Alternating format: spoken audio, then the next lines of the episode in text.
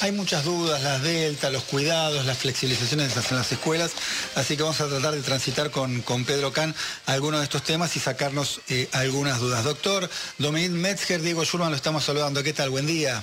Buenos días, Dominique. buenos días, Diego. ¿Qué tal? Buen día. Bien. Eh, a ver, doctor, voy a arrancar con eh, el tema de, la Delta, porque en simultáneo en que se están anunciando que, bueno, ya hay circulación comunitaria de, de la Delta, empezamos a escuchar medidas de flexibilización. Eh, por un lado en los colegios, achicando, digamos, el distanciamiento, por otro lado la posibilidad de la apertura de la, presencia de, la, gente en, los estadios de fútbol. Eh, y a mí me preocupa sobre todo el tema de los colegios porque veníamos escuchando de otros países bueno, que la Delta se pone mucho el foco en los, en los adolescentes, ¿no? Eh, y justo estamos escuchando la flexibilización en las escuelas. ¿Está bien, está mal que se flexibilice en este contexto? Bueno, a ver, este, gestionar la pandemia es siempre, digamos, un punto de clivaje en el cual uno tiene que tomar una decisión por la cual, ¿qué pasa si hago algo y qué pasa si no lo hago?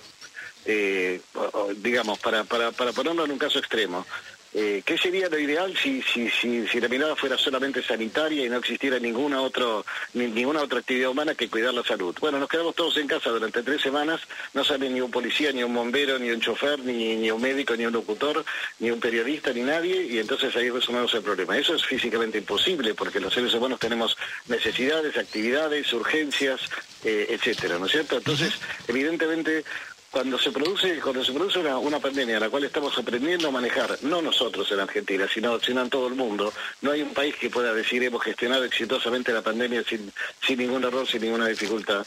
Lo que tenemos que ir viendo es que en este momento estamos claramente en un valle. Es decir, eh, llevamos ya más de 13 semanas de descenso continuo del número de casos. Eso es un dato objetivo, indudable, este, lo, vemos en, otro indicador muy sensible como es la ocupación de las camas de terapia intensiva, que es la más baja desde, prácticamente desde el comienzo de la pandemia. Este, tenemos eh, evidentemente una reducción, todavía un número, un número significativo, cada, cada fallecido nos duele, pero tenemos una reducción muy marcada del número de fallecidos reportados cada día, de modo tal que eh, este valle, que no sabemos cuánto tiempo va a durar, tenemos que aprovecharlo. Aprovecharlo con los cuidados correspondientes, por supuesto, porque nadie está diciendo que eh, vayamos a vayamos a hacer este una digamos una reunión con 2.000 o 3.000 personas en una eh, en una disco este eh, cerrada y sin ventilación se está, se está, se está pensando en algunas actividades que hacen también a la, digamos, a las necesidades de la gente, como por ejemplo las actividades este, deportivas al aire libre con público. No se trata solamente del fútbol, este, en el momento en el que eso se, se, empiece a implementar, servirá para otros deportes, este, como, como puede ser por ejemplo el tenis y tantos otros. Este, y, con respecto al tema de las escuelas, yo creo que es, es, es un tema muy, muy complejo, porque en situación ideal, en las escuelas, si hubiera ventilación adecuada y, controles de, del nivel de monóxido de carbono, que es de, dióxido de carbono, perdón, de CO2, que se puede hacer a través de unos aparatitos que en, algunos distritos se han, se, han instalado, bueno, eso evidentemente facilita mucho más el control. De no ser así, se está tomando un criterio que recomienda el Centro de Control de Enfermedades de los Estados Unidos, que es el de eh, mantener una distancia de mínima de digamos, este, 90 eh, centímetros, ¿no? de 0,9 metros. En realidad ellos hablan de tres pies, que es más o menos 0,93. Bueno, eso va a ser uso del barbijo más la ventilación periódica, este, es un es un intento para aprovechar esta, este, este valle que tenemos en la pandemia en este momento, que ojalá dure, no sabemos cuánto va a durar, pero va a depender mucho de que sigamos adelante con el plan de vacunación y que todos sigamos manteniendo los cuidados mínimos que, que, son necesarios. ¿no? Eh, eh, en referencia a esto, doctor Kahn, eh, usted dijo que no hay vacunas durmiendo la siesta y, un poco metiéndose en la, en la polémica que, que se ha hablado mucho de lo que ha dicho Eduardo López, del fracaso quizás de tomarlo de esta manera con la vacunación. Yo le pregunto lo siguiente, teniendo una diferencia de 5 millones de vacunas entre lo distribuido y lo aplicado a nivel nacional, con regiones que lo que entró está prácticamente puesto y otros con una gran diferencia. Así es. ¿No es un poco que están durmiendo la siesta en algunos lugares? No, no, no, no, permítame, no, tiene que explicarle una cosa. En primer lugar, eh, si usted mira, mira, los números el día de hoy, probablemente sean más de 5 millones, porque allá llegaron una cantidad importante de vacunas. Cuando llega una vacuna, lo primero que hay que hacer, cuando ustedes ven las imágenes en el noticiero de esos grandes containers que nos bajan, que nos bajan con esos pallets, etcétera, este, lo primero que hay que hacer es el control de temperatura. Es decir, la, la vacuna vino de España, vino de China, viene de Estados Unidos, viene de Rusia, no importa de dónde. Hay que mirar que la temperatura haya sido adecuada, porque por ahí a usted le puede pasar que, que haya fallado por, algún mecanismo de control de temperatura y ese, ese lote hay que descartarlo. Luego hay que hay que fraccionarlo y ponerlo en las en las este en las heladeras, digamos, en las heladeras portátiles en las cuales hay que, hay que poner también los controles de temperatura para empezar a distribuirlo en todo el país. Y obviamente que hay regiones que van a tener una, mejor tasa de, vacunación, porque la superficie geográfica de la ciudad de Buenos Aires, al margen de que tiene un sistema muy eficiente de, vacunación, eh, es, completamente diferente la, situación de llegar a cualquier barrio de la ciudad comparado con tener que llegar... Pero saco, saque Buenos Aires para no polarizar eh, en lo que uno puede pensar políticamente. Córdoba anda, anda muy bien, por ejemplo. Le doy eh, Formosa anda muy bien, para darle eh, un ejemplo. La Pampa anda muy bien, para darle otro eh, ejemplo. San Luis también anda San muy Luis bien, anda muy bien y eso también, eh, Córdoba es grande, no es, no es, no vamos a decir que es una provincia chica. Eh, y, le, y le digo lo siguiente nuevamente, porque yo reviso el observatorio eh, de, vacunación todos los días. No hay, no se amplió con lo que llegó porque está bien descrito, son dosis distribuidas. Esas que llegaron ahora no están sumadas aún porque no se han distribuido. Entonces es lo que está distribuido, lo que cada región tiene. Y la diferencia sigue siendo esa. ¿Sabe lo, que, sabe, lo que pasa, Dominique? Este, que usted bien describe de, lo que pasa en las distintas provincias, porque la, la, la unidad de ejecución de la, de la vacunación depende de cada jurisdicción. Entonces hay, hay, hay, hay, provincias que tienen más afiatado el sistema de el sistema de distribución a los respectivos municipios y vacunatorios y, provincias que están más atrasadas.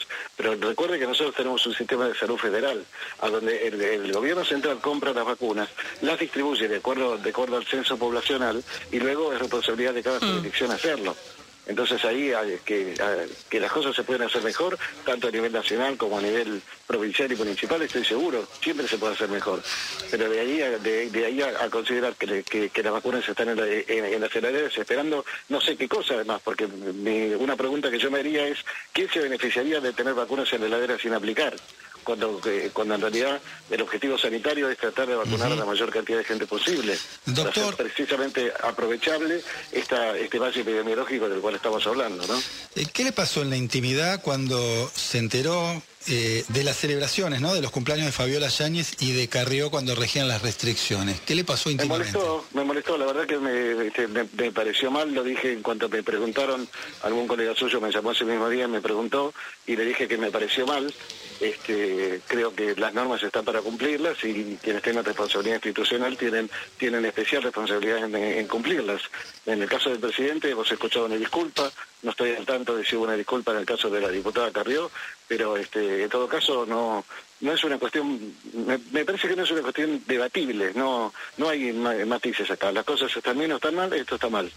¿Pensó dejar de ser asesor presidencial después de esto? No, no, no, no, no, no, no, no, eso de ninguna manera. Primero, a ver, vamos a vamos a ir por partes. Este, yo estoy asesorando el país, de la misma manera que estoy, eh, soy miembro del, Comité Técnico Asesor de HIV-Sida desde, desde la década del 90 y han pasado gobiernos de distintos signos y yo yo esto no, no, como servicio a un partido político o a un presidente, sino como entiendo que puedo modestamente aportar un gran ADN con darle una opinión que no es vinculante, además, como, como no es vinculante la opinión de ningún miembro del comité, nosotros opinamos y luego quienes toman las decisiones son los poderes ejecutivos, nacionales, provinciales, municipales. Mm. Así que este en tanto eh, en tanto eso sea así, creo que este, digamos no no decir, a ver, le, repito, me parece un hecho un, hecho lamentable que no debió haber ocurrido. Me parece que eso no, no afecta toda la trayectoria que tenía el Ministerio de Salud durante todo este tiempo, trabajando intensamente para dotar al país de las mejores condiciones para reducir y mitigar el impacto de la pandemia. ¿no?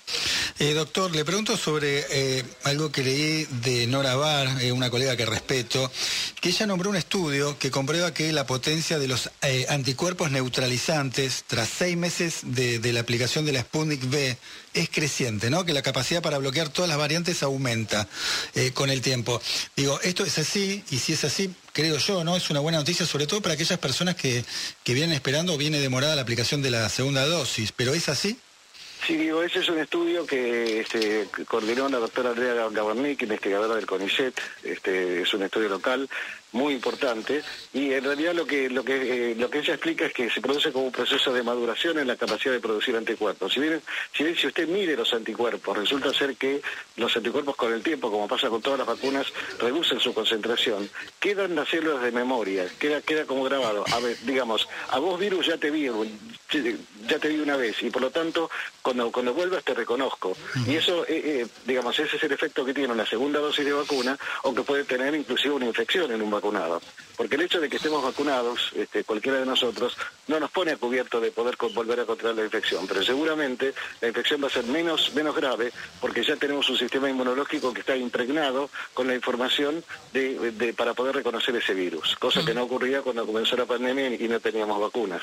Eh, doctor Kahn, en el contexto en el que estábamos y ya con la supuesta variante Delta más cerca como circulación comunitaria, ¿tiene temor eh, por las pasos?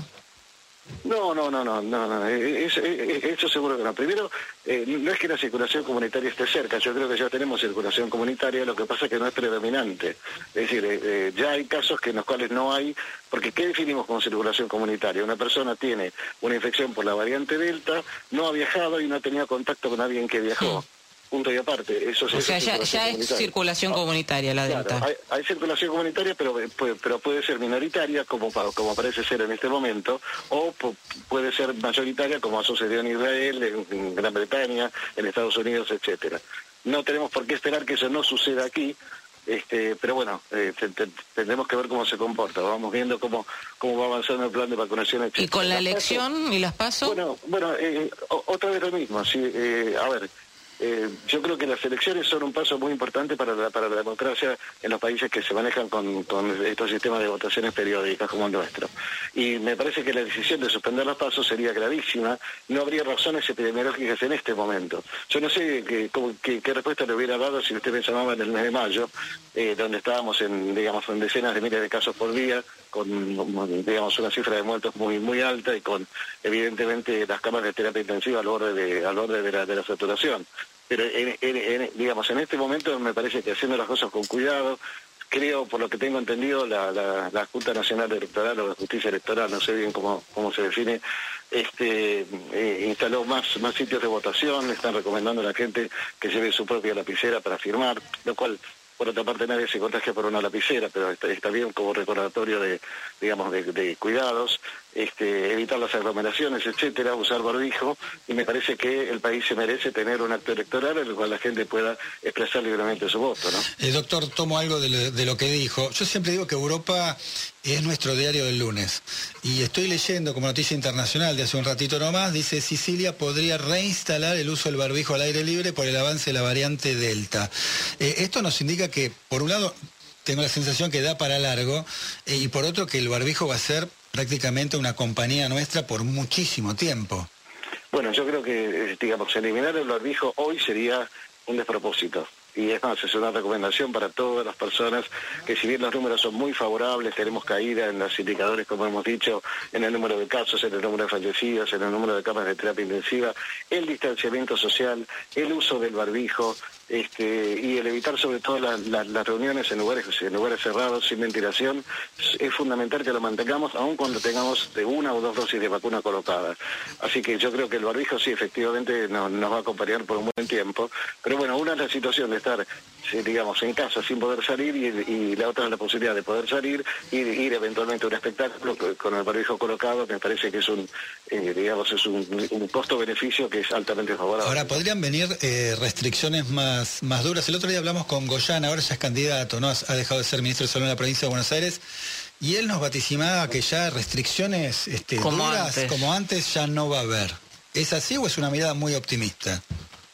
Bueno, a ver, este, yo, creo que hay que ir viendo paso a paso cómo, cómo, cómo marcha la, pandemia. Nadie decía que haya restricciones. Es decir, yo puedo asegurarle que este, me anoto en primera fila de los que de los que no quieren ninguna restricción, porque yo mismo las padecí, estuve mucho tiempo sin, sin, sin, ver a mis chicos, sin ver a mi familia, he tenido situaciones de desgracias personales con amigos que a los cuales no, no, no, no, pude acompañar, de modo tal que eh, nadie quiere que haya restricciones. En principio, con, con el avance del plan de vacunación no debería volver a darse una situación al, estilo de la que tuvimos, eh, sobre todo en los meses de marzo, abril y mayo del año pasado, ¿no?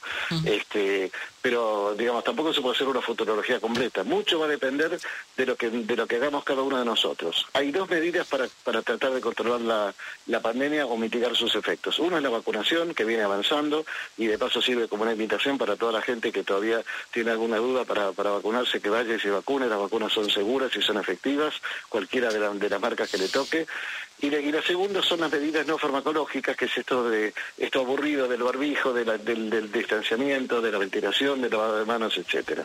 Perfecto, doctor, muchísimas gracias. Al contrario, gracias a ustedes por llamar. Gracias. El doctor Pedro Can, eh, médico infectólogo, asesor de, de, de presidencia, con lo cual es una palabra más que autorizada.